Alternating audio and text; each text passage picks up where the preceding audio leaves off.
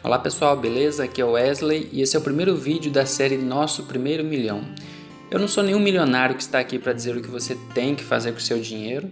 Sou apenas um cara que rala muito na vida desde muito cedo e apesar de tanta ralação não tinha bons resultados financeiros. Até meus 28 anos, o que eu tinha conseguido de bens na vida era uma bicicleta velha, mas em 2012 eu comecei a buscar soluções para esse problema. Cheguei à conclusão que apenas trabalho e estudo convencional não estava dando certo. Eu tinha um bom trabalho, estava formado, com pós-graduação e, apesar de tudo, não acumulava bons resultados financeiros. Então comecei a buscar conhecimento sobre educação financeira. Nesse processo, filtrei tudo que julguei ser importante e comecei a aplicar em minha vida. E a transformação aconteceu. Um ano depois, percebi o quanto a minha vida tinha mudado e como esse conhecimento é valioso. Foi quando eu decidi levar esse conhecimento ao máximo de pessoa que eu consegui. E aqui estou eu.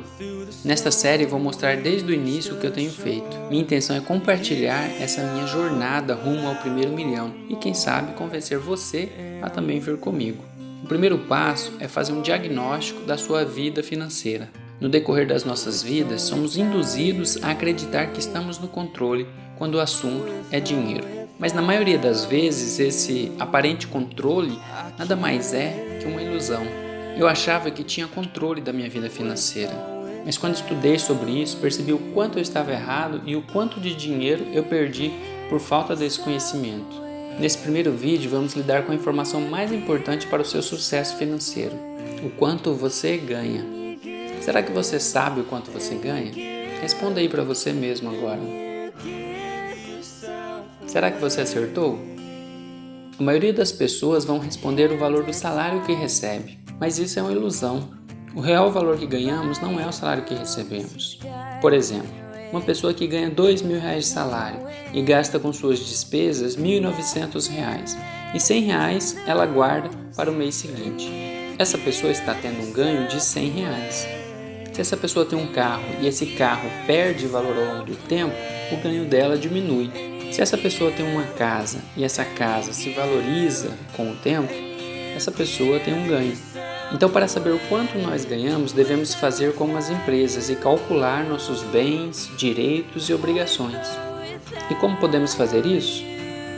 Você soma seu dinheiro disponível em carteira, bancos, soma também o valor dos seus bens, como carro, moto, casa, soma o valor dos seus investimentos, se você tem, Soma também créditos a receber se alguém te deve, mas não vale contas perdidas, tá?